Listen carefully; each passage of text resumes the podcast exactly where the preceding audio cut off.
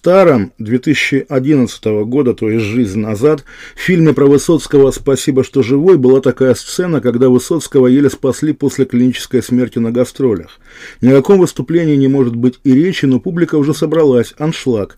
И тогда на сцену выходит герой Ивана Урганта, срисованный то ли с Ивана Бортника, то ли со Всеволода Абдулова, то есть в любом случае из кого-то из реальных ближайших друзей актеров, и говорит, что вы ведь не возмущаетесь, когда Моцарта вам играет кто-то другой, правда же? И аккомпанируя себе на рояле, поет «Ах, милый Ваня, я гуляю по Парижу». И публика скандалит, потому что пришла, конечно, не на Урганта, а именно на Высоцкого. Случись такое сейчас, все было бы, конечно, иначе. Высоцкий при смерти, но повзрослевшая аудитория, пришедшая на Высоцкого, готова с тем же восторгом слушать незнакомого таганского артиста, фальшиво исполняющего те же песни. «Давай, мол, Володя, мы тебя любим». Черт, кажется, мы только что пересказали анекдот про Рабинович напел, извините. Давайте прямо. Навальнистская структура без Навального не работает и привлекает только самых экзальтированных или хорошо, только самых подготовленных и качественных сторонников. Коллективное руководство оказалось не равно персоналистскому.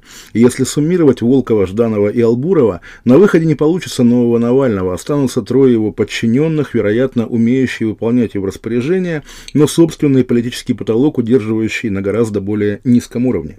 Если Навальный Путин, они коллективный Медведев, который нам, как известно, не Димон. И если неудачу финальной битвы между добром и нейтралитетом можно объяснить спешкой и беспрецедентным, с обысками, задержаниями и даже почти уже состоявшимся признанием ФБК экстремистской организации, государственным давлением, то как объяснить нулевой резонанс расследования про валдайскую дачу Путина или, скажем, всеми уже забытую акцию с фонариками, которой, как теперь кажется, вообще не было?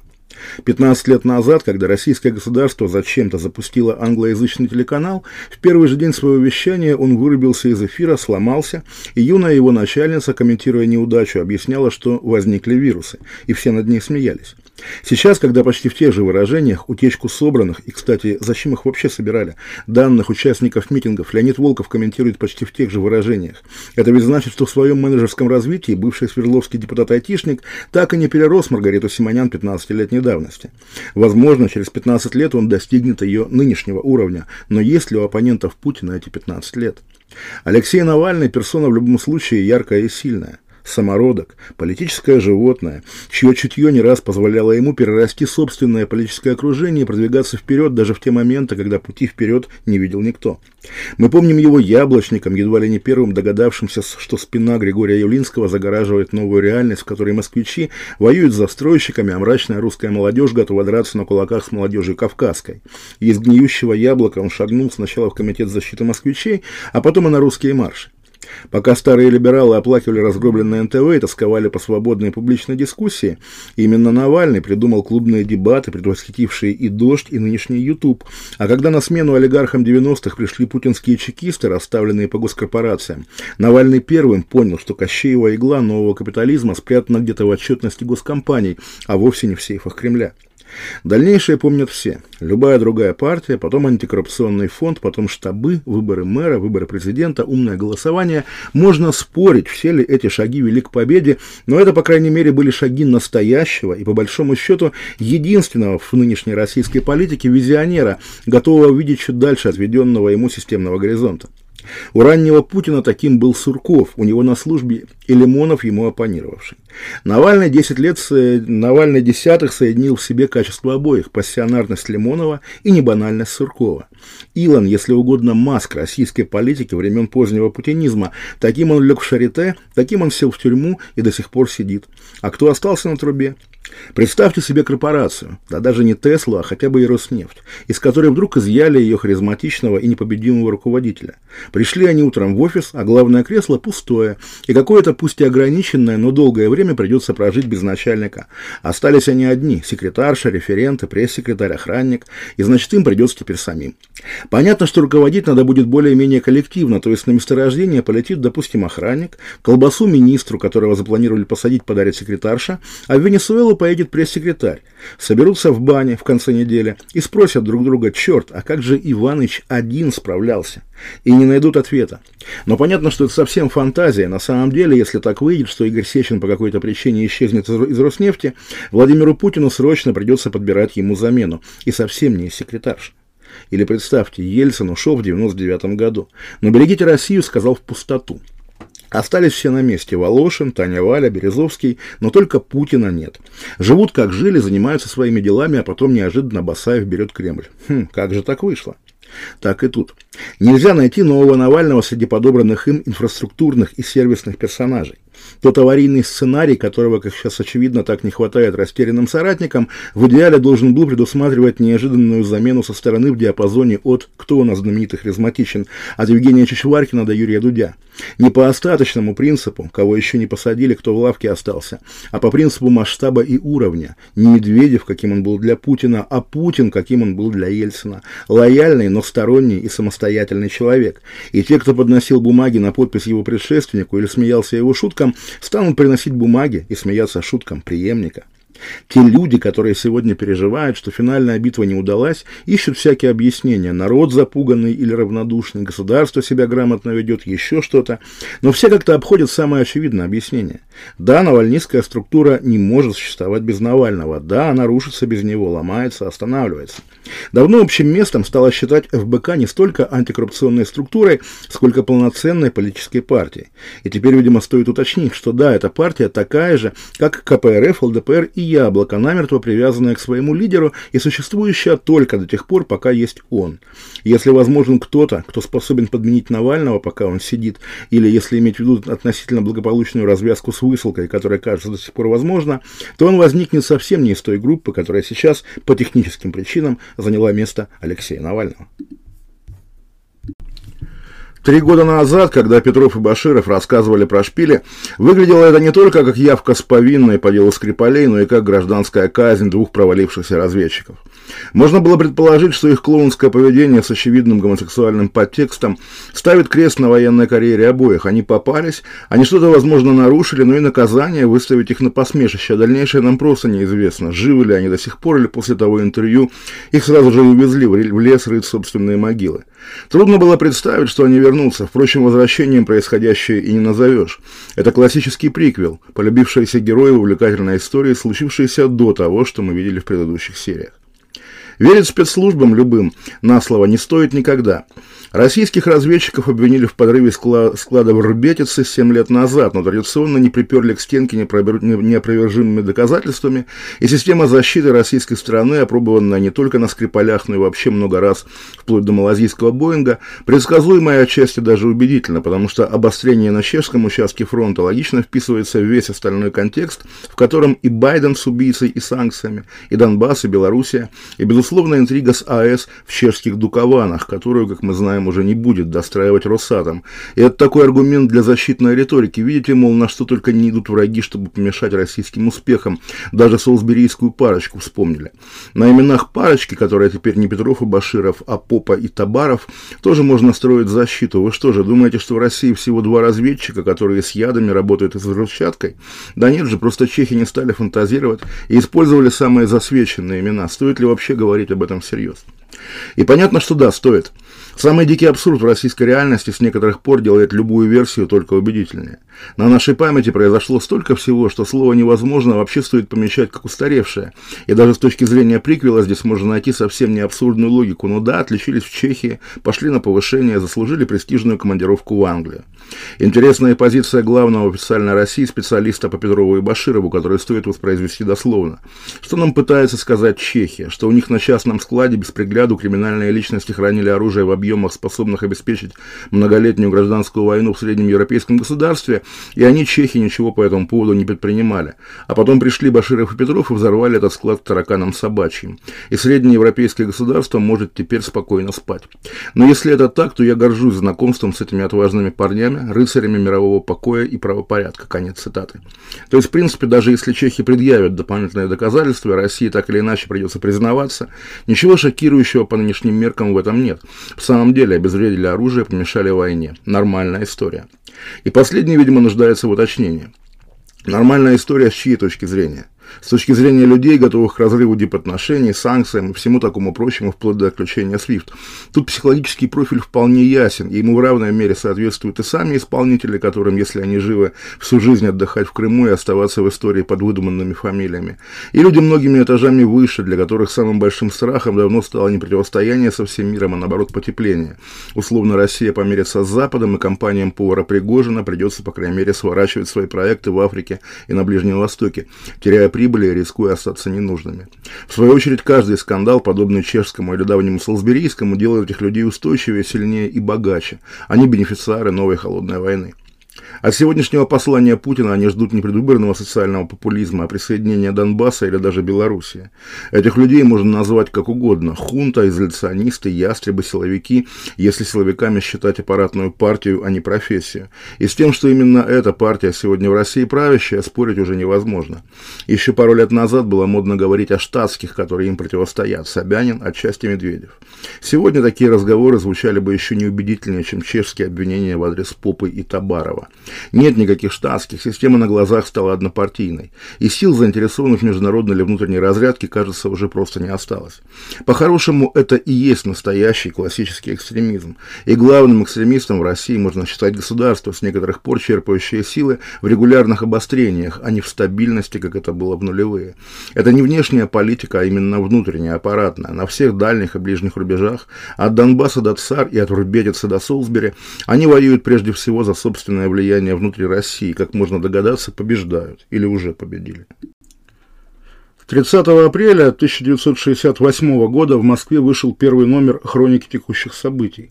Неподцензурный машинописный бюллетень о политических репрессиях в СССР, задуманный советскими диссидентами как правозащитная институция и ставший, в конце концов, главным символом всего диссидентского движения. Когда Андропов, придя к власти, закрутил гайки, прекращение издания «Хроники» стало рубежной точкой. Издавать ее стало некому, всех посадили или запугали. Диссидентское движение фактически закончилось, было задавлено подавлено за два года до перестройки. Когда-то я брал интервью у редактора первых выпусков «Хроники» и участницы демонстрации на Красной площади после ввода войск в Чехословакию Натальи Грабаневской. И имея в виду особенности наших нулевых, когда антипутинские медиа никак не мешали авторитаризму, я спросил ее, каким бы был Советский Союз, если бы его вожди вели себя как Путин и не мешали «Хронике». Она бы лежала в киосках, была бы иллюзия свободы, режим был бы устойчивее. Грабаневская ответила, хорошо, представим, что «Хроника» продается в киосках, даже если тиражом тысяча экземпляров или даже 200. Что это значит? Это значит, что за хронику никого больше не сажают. Это значит, что хроники уже не о чем и не о ком писать. Если бы хроника продавалась в киосках, это была бы уже совсем другая страна. Спустя 15 лет такого вопроса уже не задашь. И не только потому, что Горбаневская давно умерла. Нынешнюю Россию уже не получается сравнить с СССР, в котором хроника текущих событий лежит в киосках. Уничтожаемая властями «Медуза» обращается за денежной помощью к читателям, а новостной поток выглядит уже буквально так, как если бы его в 70 каком-нибудь году та же Горбаневская перепечатывала на своей машинке. Умер обвиняемый в шпионаже физик Кудрявцев, ветеран-афганец Бондарев в Тамбовской области оштрафован на полмиллиона за репост сообщения о митинге, активист Навальнист Боровиков уезжает на два с половиной года в колонию за ролик группы «Раймштайн». А завтра будут еще какие-нибудь новости, на фоне которых и эти покажутся менее дикими. За какие-то дни Россия без видимых причин опрокинулась в самую оголтелую Андроповщину, в которой нет уже места даже для прежних, маленьких и безобидных, Медуза, ФБК, соцсети, митинги в прежнем формате, кусочков России без Путина. И символично, конечно, что день рождения хроники текущих событий пришелся именно на эти дни. О том, что нелояльная часть общества в современной России не политический субъект, а диссидентское движение, говорили давно. Но все-таки только сейчас самосбывающиеся прогнозы сбылись в полной мере. Даже формально нет больше политических структур, нет больше законной возможности выйти на площадь. И даже речь, устная или письменная, снабжена теперь кандалами обязательных к употреблению пометок про иностранных агентов и экстремистские организации. Навальный, произносящий, произносящий свои проповеди в судах, по всем формальным признакам теперь более диссидент, чем политик. Политические менеджеры, его представляющие, в одночасье морально устарели. И дело совсем не только в их вынужденной политэмиграции. Партии, допустим, можно руководить и из изгнания, но где теперь та партия? Политические силы, и речь не только о самом ФБК, а обо всех, мановением полицейской дубинки превратились в диссидентское движение. Нет возможности политической борьбы, но никто и никогда не отнимет у людей возможности пассивного несогласия и этической альтернативы. Политический активист участвует в выборах и ходит на митинг. Диссидент тайно печатает листовку и клеймит позором репрессивную систему.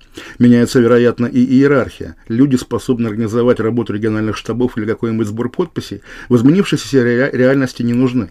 Их место на вершине антипутинской вертикали займут те, кто умеет собирать передачи в тюрьму или деньги на выплаты штрафов. Условно Илья Азар, какими бы ни были его отношения с Навальным, делается более важной фигурой, чем Леонид Волков или Иван Жданов. Более того, преимущество Азара в том, что он не нуждается в назначении или мандате, а любая сопоставимая с ним фигура не будет ему аппаратным конкурентом. Диссидентство вообще не подразумевает вертикальных структур, это бесконечный фронт, в котором все в равной мере на передовой. История советского диссидентского движения изучена хорошо, известны все слабые его места, в том числе инфильтрованность среды агентами КГБ и, что не менее страшно, всеобщая подозрительность, основанная на том, что агентом может оказаться кто угодно. А кто не завербован, тот и сам о себе, скорее всего, не знает, какой у него порог боли или страха, за которым гордый и принципиальный человек может сломаться при аресте, пытках, угрозах и предать. И еще вечный спутник диссидента, та экскурсия из регионов, которая, застав на Красной площади демонстрацию в поддержку чехов, выясняет друг у друга, что имели в виду авторы плаката «Руки прочь от Чехословакии», кто на нее напал, американцы, немцы. Было бы неплохо издать однажды подшивку хроники, интегрированную в намедни, чтобы наглядно было. Вот повесился и Капсон, а вот вышла ирония судьбы. Вот Новодворскую отправили в психушку, а вот в моду входят джинсы. Советский обыватель никогда не будет диссиденту другом, и товарищ майор, объясняющий на допросе, что ты противопоставил представил себя народу, не так уж и не прав. В отличие от революционера, диссидент не борется за, за народное счастье. Он предлагает массам свою совесть, но это значит, что с его точки зрения у самих масс совести нет. И даже если это правда, стоит ли ждать, что массы ответят диссиденту любовью. И да, диссидентское движение разгромили за два года до перестройки. И это как бы источник оптимизма, потому что мы знаем, что за заморозками всегда приходит свобода.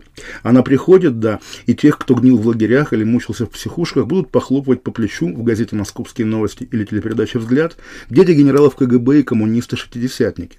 Пока мы страдали на партсобраниях, Иван Иванович в мордовском лагере сидел за всех нас. Ну-ка, Иван Иванович, спляшите. И остросоциальная песня от мажорской рок-группы в эфире. Противно, но с другой стороны, какой еще может быть свобода после заморозков?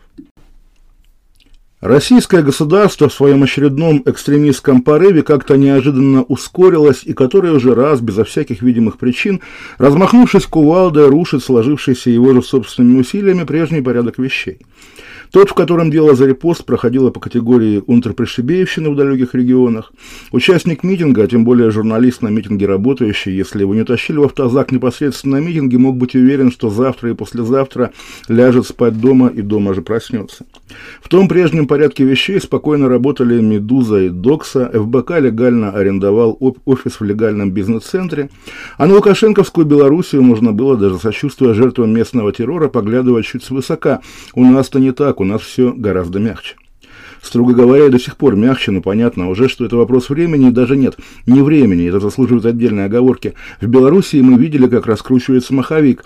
Вот назначили выборы, вот народ собирает подписи, выстраивать километровые очереди, вот сажают кандидатов, вот запрещают прессу. А у нас маховик, видимо, высокотехнологичный, и времени на раскачку ему не нужно. Нажал кто-то кнопочку и сразу в карьер, вжух-вжух. На графике это был бы скачок, а не экспонента, как у белорусов. Нажатию кнопочки видимая причина не нужна, а искать невидимую дохлый номер. Можно было бы, как заведено, порассуждать, что власть чего-то боится, но ведь нет. События последних месяцев вполне наглядно продемонстрировали, что испугана не власть, а как раз народ.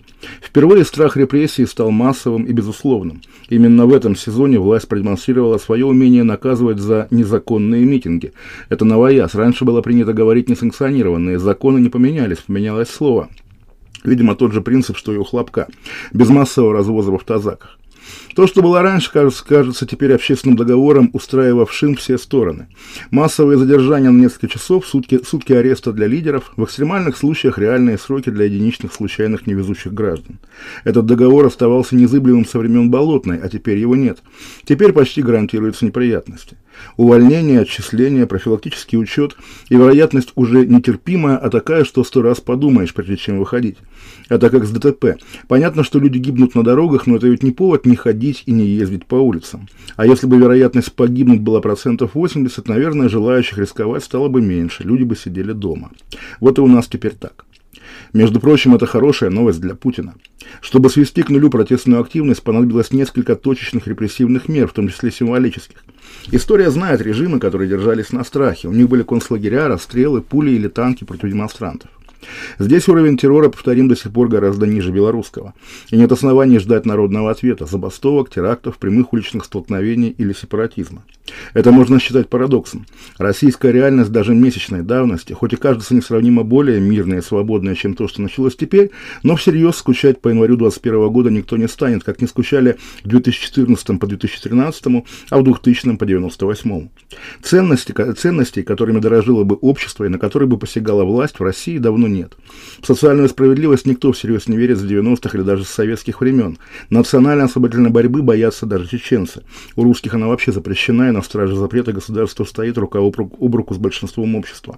Локальные свободы, прессы или собраний интересуют только тех, для кого это или работа, или любимое хобби.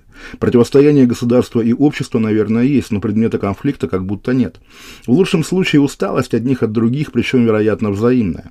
Может быть, нынешняя радикализация сверху и вызвана тем, что государство тоже устало от этого замкнутого круга, в котором фон для несменяемой власти составляет однообразный протестный калейдоскоп.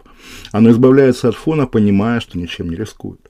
Не самый отвратительный, не самый опасный, не самый деморализующий, но самый, наверное, абсурдный феномен этих лет – слой системных и лояльных интеллигентных обывателей с самоощущением диссидентов-подпольщиков. Пока все указывает на то, что власть зачем-то избавляется от этого слоя. Ее шанс на успех составляет 100%. Другим социальным группам ничего не грозит. Разумеется, пока, но не грозит. И может быть это и есть главный неприятный секрет постсоветской России, что любая общественная, политическая и вообще любая активность в ней возможна только в том случае, если на то есть добрая воля власти. В это описание укладываются вообще все хедлайнеры эпохи, начиная с упраздненного Ельцина Верховного Совета, и чеченские сепаратисты, и Рохлин, и казавшиеся когда-то серьезной силой КПРФ и ЛДПР, и нелояльные номенклатурщики и олигархи, и далее со всеми остановками вплоть до Медузы и ФБК.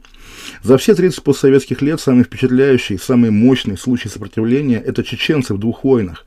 Но если совсем прямо, ведь и у них не было ни единого шанса на победу. Комментаторам, которые будут писать про нынешнего Кадырова, скажем, что нет, его феномен не объясняется заезженным «они победили». Именно что Путин победил и поставил Кадырова. И чем ценен чеченский пример, он показал нам, что Кремль, ельцинский или путинский, готов платить любую цену за свою победу. И никаких тормозов или ограничителей у него в общем нет. Но Чечня пример экстремальный. Попробуйте вспомнить, как сопротивлялись Лужков-Примаков. Никак, а потом сразу пошли на поклон. Как сопротивлялся Гусинский? Никак. Березовский и Ходорковский? Никак. Сейчас многим кажется, что сопротивляется Навальный. Но давайте вернемся к этому разговору лет через десять.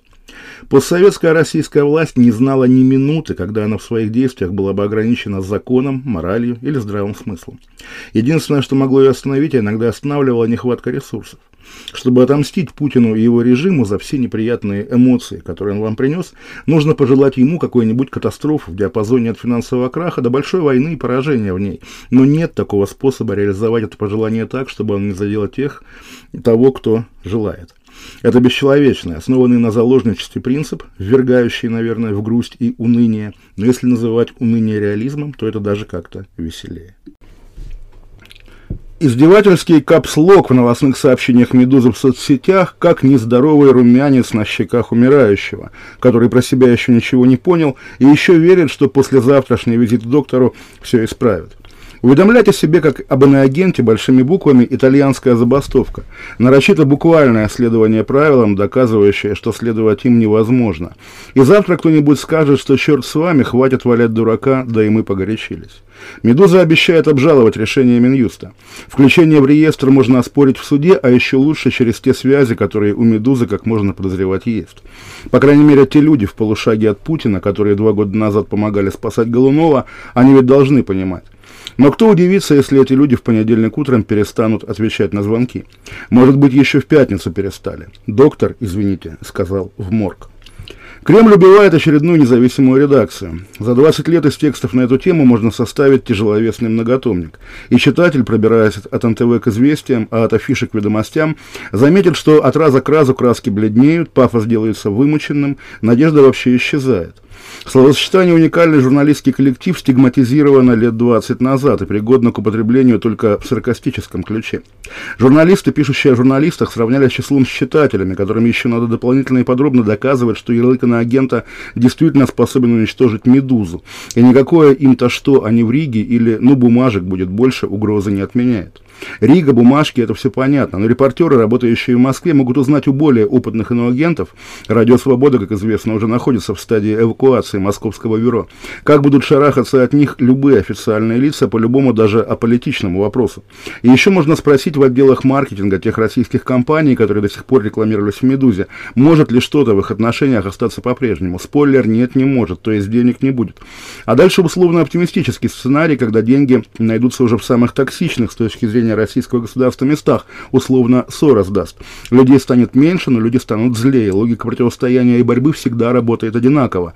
И вот уже умеренный корреспондент, до сих пор писавший о смертях сотрудников ФСО от коронавируса, вернется, допустим, в лояльное РБК, а его место займет какой-нибудь юный политэмигрант, в чьих текстах замелькает сначала в Украине, а потом и Путлер. Сравнение не очень точное по многим причинам, но загляните через VPN или еще как-нибудь на, допустим, грани, заблокированные пять лет назад и неотличимые когда когда-то по содержанию интонации от новой, превратившейся в конце концов в полноценный Кавказ-центр. Это происходит как-то само собой.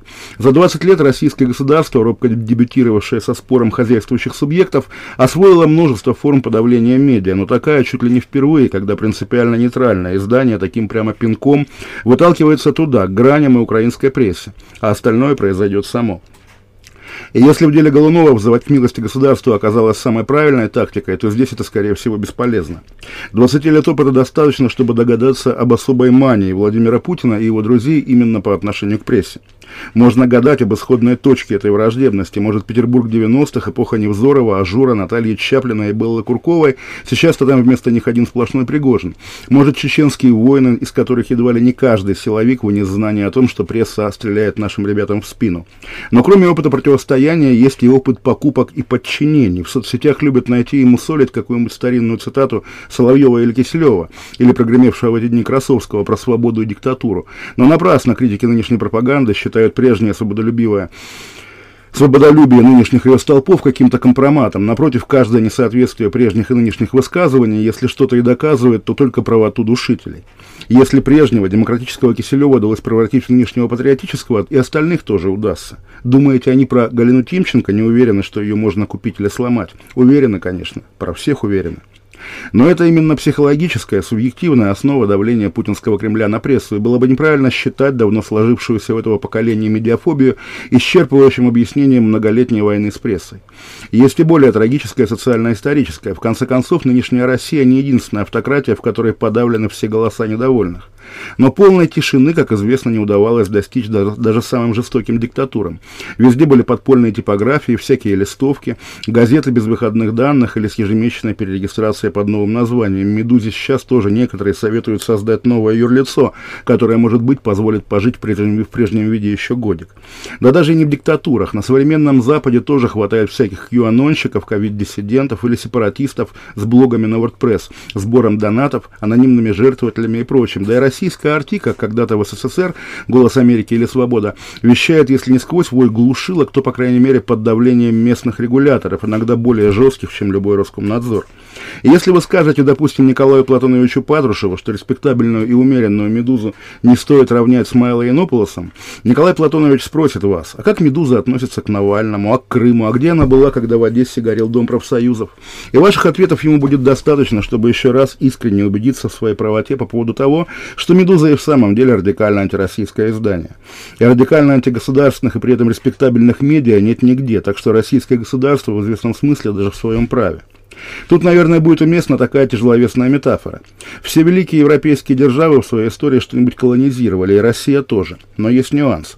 Все державы захватывали каких-то глубоко отсталых туземцев, и только у нашей империи есть, и прямо скажем, самый неудачный опыт Финляндии, Польши и Прибалтики, то есть опыт колонизации европейских стран, во многом более развитых культурно и социально, чем сама Россия. Так и с прессой. А антигосударственная пресса везде не сладко, но только у нас она не просто не маргинальна, а гораздо более респектабельна, профессиональна и качественна, чем лояльная. И понятно, почему невозможно прокремлевская «Медуза». У путинского государства отношения с лояльной прессой слишком отягощены правилами, продиктованными по праву сильного. В итоге не получается просто не критиковать первое лицо. К этому нехорошему, но, по крайней мере, понятному требованию всегда приплюсовывается куча всего. Первое лицо неотделимо от системы. В системе есть крайне обидчивые люди. Вспомним разгром отдела политики коммерсанта, повлекший за собой, скорее всего, и арест Ивана Сафронова. И есть, назовем это так, крайне обидчивые деньги. По крайней мере, блоков на негатив в лоялистской прессе едва ли не больше, чем чисто политических цензурных ограничений. Все самые успешные постсоветские медиа, от коммерсанта и афиши до, до, до ведомостей и газеты «Жизнь», либо буквально воспроизводили западные образцы, либо играли в Россию как Запад. Наверное, пора признать, что игра закончена. Есть еще медиазона, но она совсем нишевая, и там все решается простой блокировкой. А больше ведь и нет ничего. Разумеется, у жесткой оппозиционной прессы тоже всегда будет свой читатель и зритель. В сравнении с государственными телеканалами и газетами он даже более верный и отзывчивый. Он освоит VPN ради любимого медиа и даже будет готов отдавать ему половину своей пенсии. В 90-е советская Россия печатала имена читателей, переводивших ей деньги. Всегда будут журналисты, готовые работать для аутсайдеров и понемногу в них превращаться. Но, как всегда, будет больше тех, кто не готов. Последним местом сейчас, и, видимо, еще на несколько лет вперед, пока не разгонят для них, остается фактически подконтрольный Кремлю Яндекс. И когда проблема «Медузы» сведется только к трудоустройству нескольких человек, в Яндексе, как уже не раз бывало, появятся два-три новых директора почему-нибудь. Они будут заниматься не стыдными, а политичными делами и по вечерам ужасаться очередному панчу Красовского на арте.